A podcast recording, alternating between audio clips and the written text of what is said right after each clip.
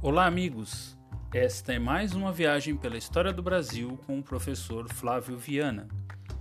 Um áudio, um podcast, um programa de rádio dedicado à história do Brasil e àqueles que querem conhecer um pouco mais da história regional da Baixada Santista e da história do Brasil para além dos livros didáticos, para além das salas de aula, principalmente dedicado àqueles pontos da nossa história que ficam relegados a um segundo plano. Este podcast, este áudio pode ser encontrado em primeira mão na Rádio Esplanada, www.radioesplanada.blogspot.com.br e depois nas principais plataformas de podcast, com destaque para Spotify, Google Podcast e Breezer. Bom, no programa anterior nós falamos sobre o Museu dos Escravos de São Vicente. Peço desculpa até aos ouvintes se se tornou um pouco cansativo, porque nós estouramos um pouquinho o tempo comum de 7 a 10 minutos de nossos programas, mas havia muito o que falar sobre o Museu do Escravo, fundado em 1976 até o ano atual de 2021. No programa de hoje, nós vamos explorar um pouquinho da biografia do artista plástico que deu o Museu dos Escravos de presente para a cidade de São Vicente. Na verdade, o Museu dos Escravos e a obra de Geraldo Albertini é um presente para toda a região da Baixada Santista, na medida em que é um artista plástico que dedicou toda a sua vida a representar em argila, em barro, cenas do cotidiano negro da história do Brasil, desde o período da, da escravidão, desde o período colonial, até o final do século XIX e começo do século XX. Bom, Geraldo Albertini era filho de Ricardo e Benedita Albertini e nasceu em 11 de outubro de 1933, 1933 na cidade de Capivari, no interior de São Paulo. Foi uma criança alegre, inteligente e desde o início de sua vida apaixonado pela natureza e pelo folclore brasileiro. Sua brincadeira favorita já era esculpir pássaros e lendas nacionais em argila desde a primeira infância.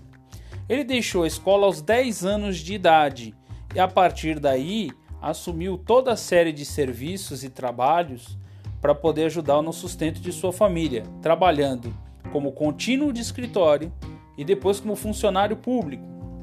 Aos 23 anos de idade, ele fez a primeira figura de um negro em plena usina de açúcar, mostrando um pouco da história do negro em relação ao ciclo de cana-de-açúcar no Brasil colonial.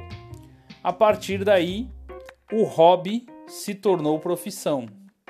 Orientado pelo pesquisador de cultura negra João Chicharini, Geraldo Albertini dedicou de vez os futuros 35 anos de vida a fazer centenas de obras relacionadas à luta do povo escravo no Brasil Império, à luta do povo escravo contra a escravidão ao cotidiano do escravo negro e ao cotidiano do negro pós-escravidão.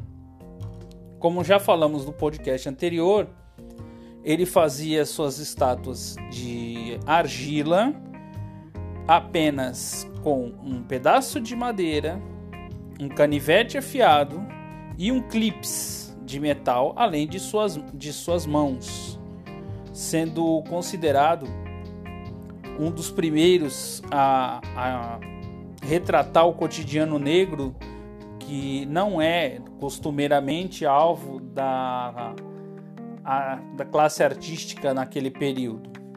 Suas réplicas e suas pequenas obras foram expostas desde sempre, desde já, logo no início de sua carreira, em Piracicaba, Capivari, São Paulo, Tietê, Getulina, Cubatão e Rafard. E aos 39 anos de idade, ele chega a São Vicente. Chegando a São Vicente, o primeiro local de trabalho de Geraldo Albertini foi a Praça da Biquinha, em frente à Praça 22 de Janeiro, próximo à praia, criando a cultura de venda de artesanato naquele local. Aos sábados e domingos, Geraldo Albertini, mais uma vez munido de seu canivete e clips e de suas, suas, suas bolas de argila, de, sentava nos, nos bancos da Praça da Biquinha e produzia obras de argila, pequenas peças, pequenas e médias esculturas sobre o cotidiano negro e vendia aos transeuntes, praticamente inaugurando uma feira de artesanato que existiu no local até recentemente. Depois do sucesso de suas peças na feira, Geraldo Albertini passou a ser contratado por figuras proeminentes da cidade para, desde compra de pequenas e médias peças até mesmo a decoração de paredes inteiras. Geraldo Albertini foi funcionário do famosíssimo Ilha Porchá Clube de São Vicente, onde existe até hoje uma parede que dá acesso aos camarote VIP da presidência, totalmente construída em barro com relevos feitos à mão por ele. Nós temos também outras paredes em casas particulares e da cidade de São Vicente feitas à época por ele. Temos cerca de 24 ou 30 peças, se não me engano, da produção de Geraldo Albertini, originais adquirida à época pelo Instituto Histórico e Geográfico de São Vicente, em exposição até hoje, como parte de seu acervo definitivo, permanente.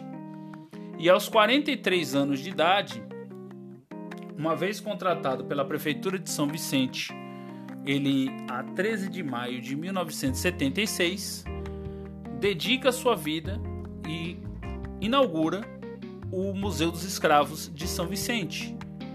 Como dito no, no, podcast anterior, ele construiu o museu à mão a partir de barro trazido de Itanhaém e varas de bambu. O telhado era de coxa de negro. São telhas de barro também construídas por Geraldo Albertini à época. Ao longo de sua vida, sempre trabalhou neste local, deixando um legado de mais de 800 peças para o museu, onde formavam-se pequenas cenas do cotidiano negro, seja no período da, da escravidão, seja no período pós-abolição. Então haviam cenas sobre o cultivo e a, planta, e a colheita de cana-de-açúcar, sobre a capoeira, sobre o samba, sobre a culinária negra. E essas, essas peças montavam-se montavam-se em pequenas cenas e que eram expostas. Além disso, no, no, na parte dos fundos do próprio museu, há ainda hoje antigo, o antigo ateliê de ceramista de Geraldo Albertini, onde ele ficou por anos dando cursos sobre o artesanato em argila, a cura do barro, a escolha do barro e a confecção de obras de esculturas artísticas em argila. Algumas pessoas tiveram o prazer de serem seu aluno, né? Entre eles nós destacamos a figura do falecido Irineu Bach, que era guarda municipal da prefeitura de São Vicente e que passou a auxiliá-lo no museu depois de concluir o curso e chegou inclusive a recuperar e a trabalhar em peças posteriores ao falecimento de Geraldo Albertini. Em 2013, na, no último restauro que, as, que, essas peças e a casa passou, Irineu Bach, é, já no fim da vida, voltou ao museu para fazer essa restauração voluntariamente junto com a senhora Nora Walter e Daisy Domingues Giannini. E infelizmente Irineu, o Irineu Bach acabou falecendo antes da reinauguração do museu no final de 2013.